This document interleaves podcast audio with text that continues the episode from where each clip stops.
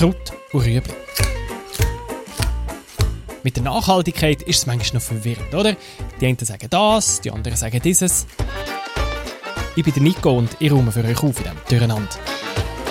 Ah ja, mich hat Mikro engagiert.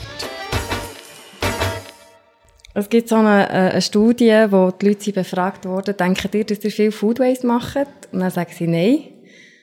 Und dann hat man die gleichen Leute gefragt, denken ihr, dass die Schweizer viel Food Waste machen? Dann sagen sie ja. Also wie das Problem ist erkannt, aber es ist immer, sind immer die anderen. Food Waste. Man schießt Lebensmittel fort, die man problemlos noch hätte können essen. Heute zeige ich euch, wie viel Essen wir Schweizer jeden Tag wegschießen. Ihr erfahrt, wo das der Food Waste passiert und wieso. Ich zeige euch, wer dagegen ankämpft und am Schluss gebe ich euch fünf einfache Tipps, wie ihr euren persönlichen Food Waste massiv könnt reduzieren könnt. Stellt euch vor, ihr sitzt in einer Pizzeria. Der Vincenzo hat euch seine Hauspizza gebacken mit Oliven, scharfem italienischem Salami und feinem Käse. Wie das schmeckt. Jetzt nehmt ihr das scharfe Pizzamesser, schneidet ein grosses Stück raus, etwa ein Drittel von der Pizza. Dann steht ihr auf, lauft zum Kübel im Ecke und schießt das Stück weg. Was würdet ihr nie machen? Aber passieren tut es eben gleich. Wenn man die ganze Lebensmittelkette anschaut, vom Feld bis auf den Tower bis unsere Bäuche, dann landet ein Drittel von unserem Essen im Abfall. Fast ein Kilo pro Person und Tag. In Summe sind das mehr als 2 Millionen Tonnen Lebensmittel pro Jahr alleine in der Schweiz. Und wenn ihr all die Lebensmittel würdet auf Lastwagen verladen und einen hinter dem anderen losfahren dann gäbe es eine Kolonne von Zürich bis auf Madrid. Das ist gesponnen, oder? Das findet Karin Spori vom Verein foodwaste.ch an. Wir haben eine wachsende Weltbevölkerung und wir haben begrenzte Ressourcen. Und davon landet jedes dritte Lebensmittel landet nicht auf dem Tower. Und das ist eine unglaubliche Ineffizienz. Das heisst, wir tun Ressourcen verschwenden, wo wir nicht unendlich davon haben. Das heisst, wir tun einen, einen unnötigen Stress auf die Umwelt machen mit dem Food Waste. Bloß ist natürlich auch ein ethisches Problem. Es gibt immer noch eine Milliarde Menschen, die nicht genug zu essen haben. Und das geht eigentlich nicht auf zusammen. Die Schweiz hat sich verpflichtet, den Food Waste bis im Jahr 2030 zu halbieren, im Rahmen der internationalen Sustainable Development Goals. Also packen wir es doch an. Für das müssen wir zuerst einmal schauen, wo die all die Esswaren verloren gehen, auf dem Weg vom Feld bis auf den Tower. Dazu gibt es hübsche Infografiken, die ihr jetzt aber gerade nicht seht, weil das ja ein Podcast ist, verdorren. Darum stelle ich euch jetzt meine Food Waste Tonleiter vor. Die geht von der Landwirtschaft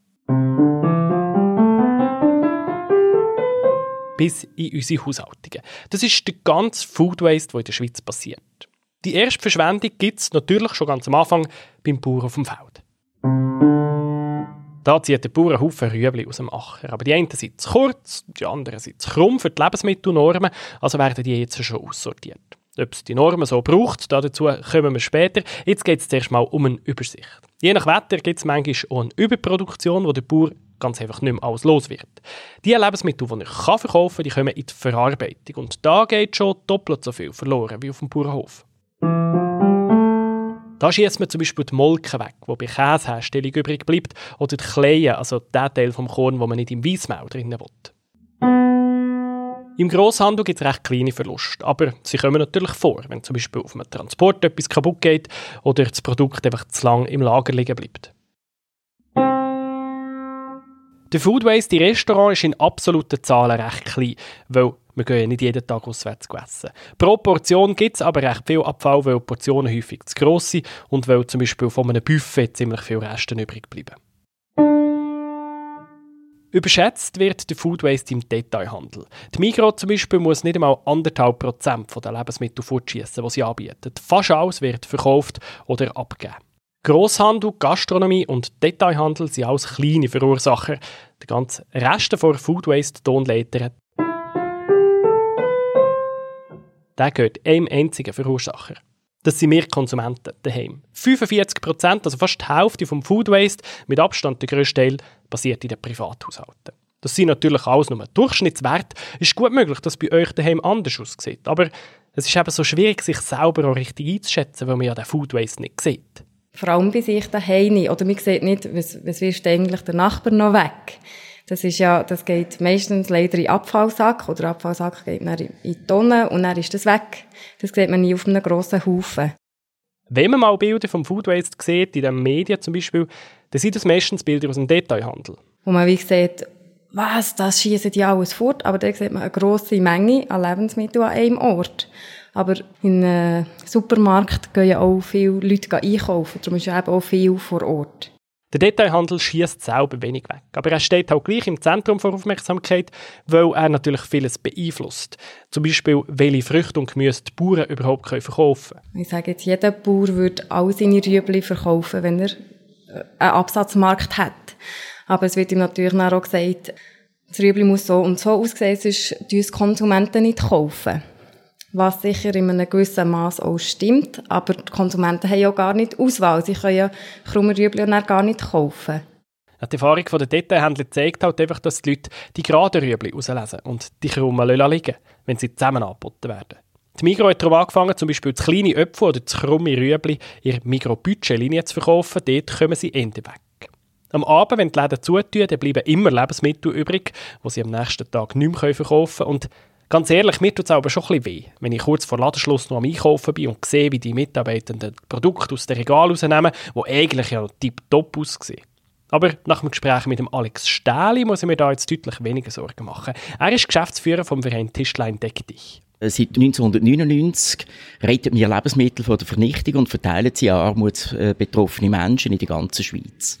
Lebensmittel retten, das tönt jetzt ein bisschen, als würden sie jetzt mitten Nacht mit einer Taschenlampe den Container plündern, aber so ist es nicht. Die Schweizer Detailhändler spenden ihre überschüssigen Produkte ganz offiziell dem Verein. Das können Früchte und Gemüse sein, das können verpackte äh, Artikel sein, Konserven, auch Tiefkühlprodukte oder Milchprodukte. Also alle Artikel, auch Güter des täglichen Bedarfs, wo wir äh, alle können im Detailhandel kaufen. Das tun wir eben, anstatt dass es dann muss vernichtet werden, äh, wird uns das gespendet von der Lebensmittelindustrie äh, und äh, tun wir dann eben umverteilen, indem dass wir das äh, den Leuten dann zukommen lassen, die eben äh, am oder unter einem Existenzminimum leben. Über einen Sozialdienst, über die Heilsarmee, eine Caritas oder Pro Senectute kommen die Leute Bezugskarten über, die sie dann berechtigt bei Tischlein Deck dich einkaufen. Und egal wie viel das sie dann dort einkaufen, es kostet sie immer einen Franken ein Franken pro Kaufakt. Äh, das ist wirklich rein symbolisch. Der Gegenwert der Lebensmittel ist sehr viel höher und der Franken steht in keinem Verhältnis zu dem effektiven Wert. Was wir möchten erreichen damit ist, dass wir eben einen Kaufakt schaffen, dass es eben nicht Bezügerinnen oder Bezüger sind, die von uns almosenmässig äh, die Lebensmittel äh, überkommen, sondern mit dem symbolischen Franken werden sie unsere Kundinnen und Kunden und wir bieten die Dienstleistung an. Es muss sich also niemand schämen, um zu uns an eine Abgabestelle zu kommen. Armutsbetroffene Menschen sind angewiesen auf die Lebensmittel und das ist ja das Bizarre am Food Waste. Die einen schießen Lebensmittel weg, wo andere froh wären drum. Und damit das aufhört, müssen wir auch dort ansetzen, wo wir den grössten Hebel haben. Bei uns daheim. Darum machen euch Karin Spori, der Alex Stähli und ich jetzt in fünf Schritte zum Food Saver. Schritt 1. Du clever einkaufen und zwar nur so viel, wie du brauchst. Das beinhaltet auch die ganze Planung und so blöd wie es klingt, äh, einen Einkaufszettel zu schreiben. Matchentscheidend meiner Meinung nach ist klar eine Einkaufsliste und gezielt einkaufen. Oder eben zu überlegen, wollte ich wirklich zwei oder vier Joghurt, nur weil sie jetzt gerade Aktion sind, werde ich auch wirklich essen. Und ich tue mich da nicht mit, mit äh, Grosspackungen bevorraten und, äh, und gehe von gutem Wetter aus und dann kommt, kommt das nicht und ich grilliere nicht. Schritt zwei. Du die Lebensmittel optimal lagern. Ein Punkt sind sicher äh, die Haltbarkeitsdaten.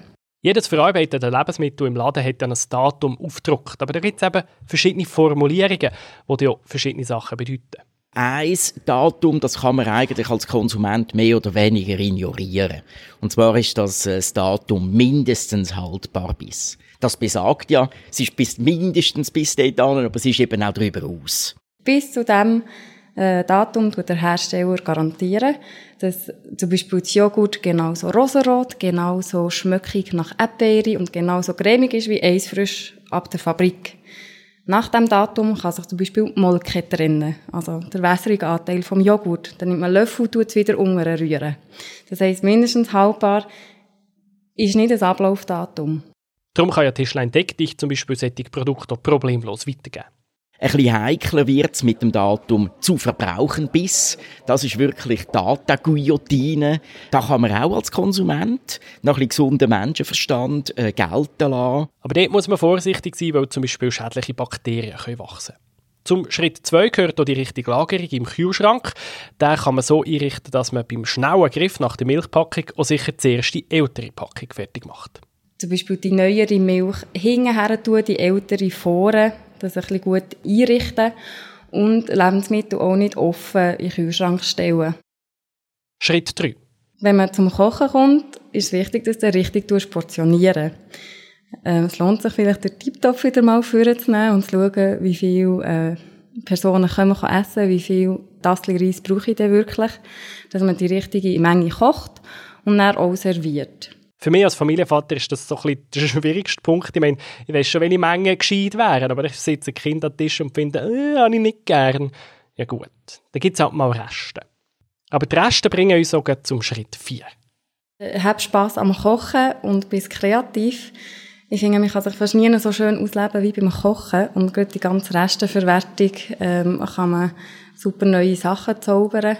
Unsere Partnerin OGG Bern hat ein äh, Restekochbuch, das heisst Restelos glücklich, wo es ganz spannende äh, Resterezepte drin haben. Also Schokihörnli gibt's. Es gibt ein äh, Lebkuchen-Tiramisu, der wird ja schnell hart, da kann man es so äh, verwerten.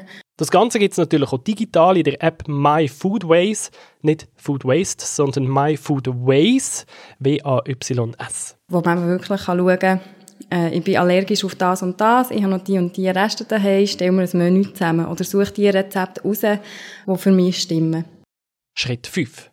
Der letzte Tipp heisst, gemeinsam genießen, weil du dein Essen liebst. Das heisst, es braucht eine Überlegung mehr, wie sie damit machen können. Es gibt zum Beispiel Foodsharing, wo man kann Essen teilen kann. Es gibt Restessbares.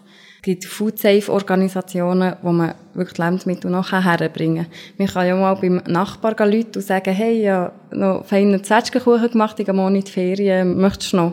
Wirklich so die, die Wertschätzung wieder äh, hochhalten. Und Tipp von mir, wenn man Sachen ins Büro bringt, die sind innerhalb von einer Pause sind alle weg.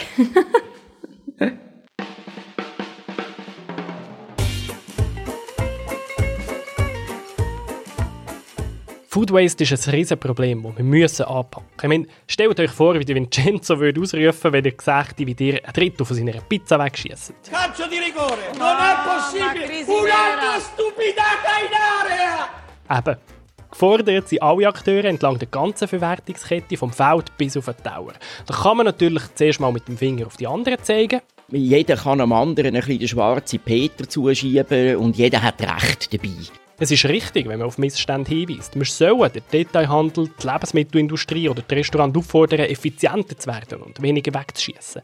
Aber die Zahlen zeigen halt schon, dass der grösste Hebel bei uns daheim liegt. Und da haben wir euch jetzt hoffentlich noch mal ein paar Anregungen können geben wie ihr euer eigenes Food Waste noch besser in den Griff bekommt.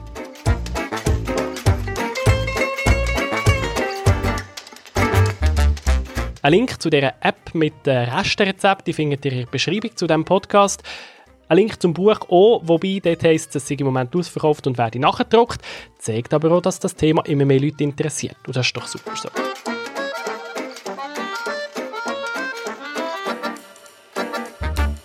Kraut und Rüebli.